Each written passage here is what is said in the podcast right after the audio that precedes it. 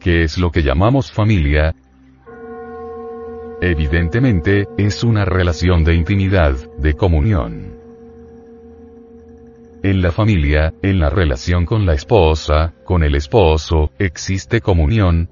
La relación significa comunión sin temor, libertad para comprender el uno al otro, para comunicarse ambos al instante.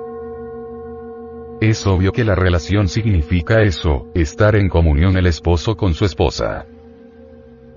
¿Lo está usted, fino oyente?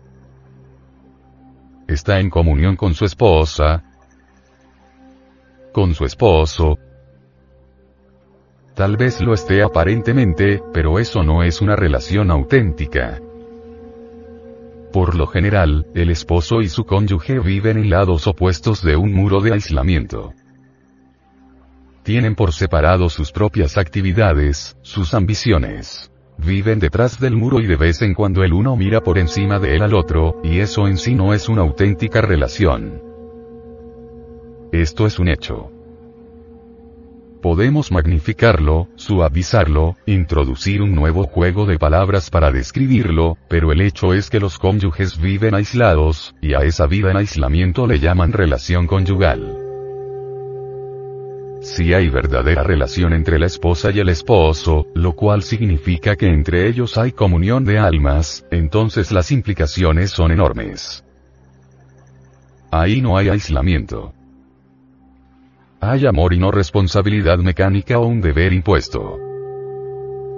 Los esposos que se aíslan detrás de sus muros son los que hablan de ese deber y de ese tipo de responsabilidad. El esposo que ama a su esposa y viceversa, no habla de esa clase de responsabilidad. Solo se aman. Por lo tanto comparte con su cónyuge su júbilo, su pena, todo. ¿Es así su familia, amable oyente?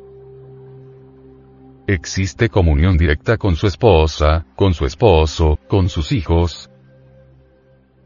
Es obvio que no.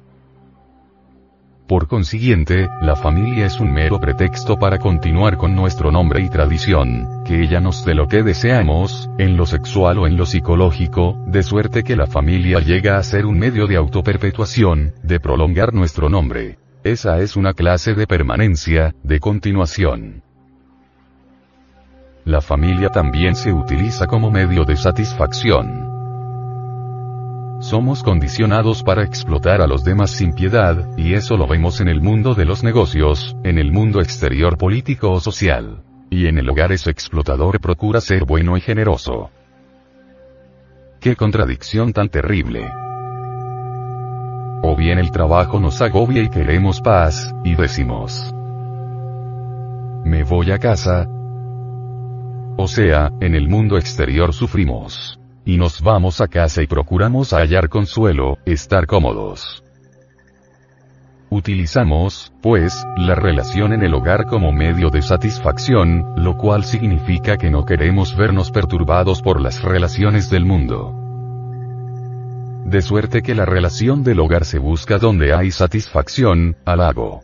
Cuando no hallamos esa satisfacción, cambiamos de relaciones.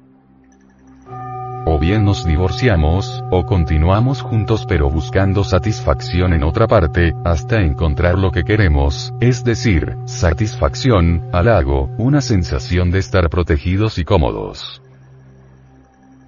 Después de todo, esa es nuestra vida de relación en el mundo y en el hogar.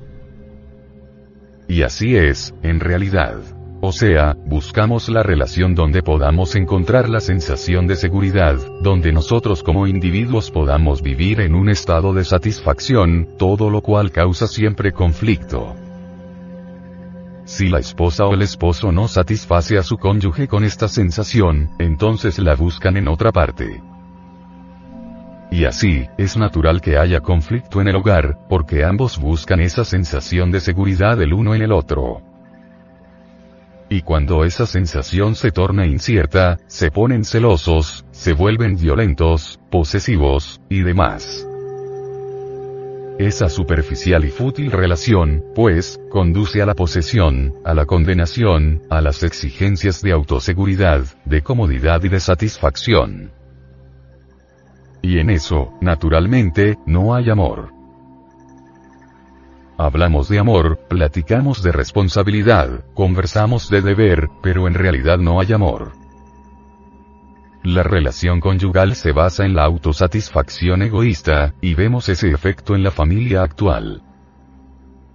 El modo como el cónyuge trata a su esposa, a su esposo, a sus hijos es un indicio que en su vida de relación no hay realmente amor. Solo búsqueda de mutua satisfacción de seguridad. Y de aquí salen los diversos reclamos. Y siendo así, ¿qué objeto tiene entonces la relación conyugal? ¿Cuál es su significado esencial? Si nos observamos a nosotros mismos en relación con el cónyuge, con los hijos, no encontramos que la relación es un proceso de autodescubrimiento.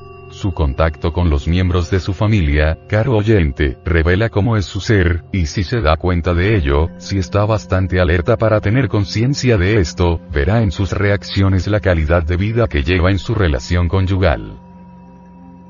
Así, pues, la relación conyugal es realmente un proceso de descubrimiento de uno mismo, es decir, un proceso de conocimiento propio. Y en esa revelación hay muchas cosas desagradables, pensamientos y actividades inquietantes, molestosas, que si las descubrimos podemos eliminarlas y si las eliminamos la familia cambia, se tornará completamente humana. La relación conyugal, por lo tanto, tiene muy poco sentido cuando solo buscamos satisfacción mutua. Pero se vuelve en extremo significativa cuando es un medio de autorrevelación y conocimiento de uno mismo. En el verdadero amor hay relación conyugal. Si realmente amamos, si existe amor, surge entonces algo maravilloso. En semejante amor no hay desavenencias, no existe el uno y el otro, sino unidad completa. Es un estado de integración, un completo ser. Esos momentos tan raros, dichosos, jubilosos, existen cuando hay verdadero amor, comunión total. Lo que generalmente ocurre es que lo importante no es el amor sino el otro, el objeto del amor. Aquel a quien se da el amor se vuelve lo importante, no el amor en sí. Por diversas razones, ya sean biológicas o verbales, o por un deseo de satisfacción, de consuelo, etc. El objeto del amor llega entonces a ser lo importante. Y el amor se aleja. Entonces la posesión, los celos y las exigencias causan conflicto, y el amor se aleja cada vez más. Y cuanto más se aleja, tanto más la relación conyugal pierde su significación, su valor y su sentido. Por eso el amor es una de las cosas más difíciles de comprender. No puede provenir de una urgencia intelectual, no puede ser fabricado por diversos métodos, medios y disciplinas. Es un estado del ser cuando las actividades del yo han cesado pero ellas no cesarán si simplemente las reprimimos, las rehuimos o las disciplinamos mecánicamente. Es preciso que comprendamos las actividades del yo en todas y cada una de las diferentes capas de la conciencia. Hay momentos en que realmente amamos, en que no hay pensamiento ni motivo. Pero esos momentos son muy raros. Y como son raros nos aferramos a ellos en el recuerdo y con ello creamos una barrera entre la viviente realidad y nuestras actividades de la vida diaria. Para comprender la vida de relación conyugal es importante que los cónyuges comprendan primero lo que es, lo que realmente está ocurriendo en sus vidas, en todas sus diferentes formas sutiles. Y también lo que la relación de ellos significa en realidad. La relación es autodescubrimiento. Al no quererse descubrir a sí mismos, se refugian en la frívola comodidad, y entonces la relación pierde su extraordinaria profundidad, significado y belleza. Solo puede haber verdadera relación conyugal cuando hay amor, pero el amor no es la búsqueda de satisfacción.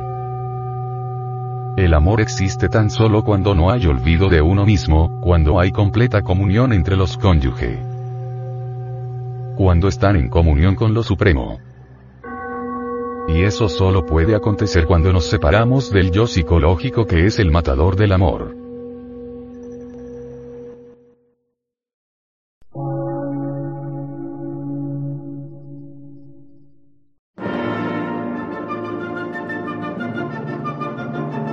Emisora, gnóstica, transmundial.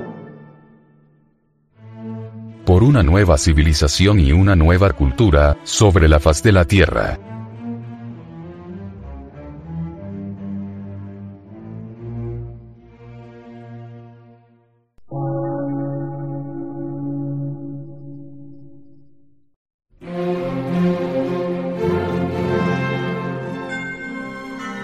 Medio de radiodifusión. Científico, artístico, místico y filosófico. De la Asociación Colombiana de Centros de Estudios Gnósticos, Antropológicos, Psicológicos y Culturales. A. C.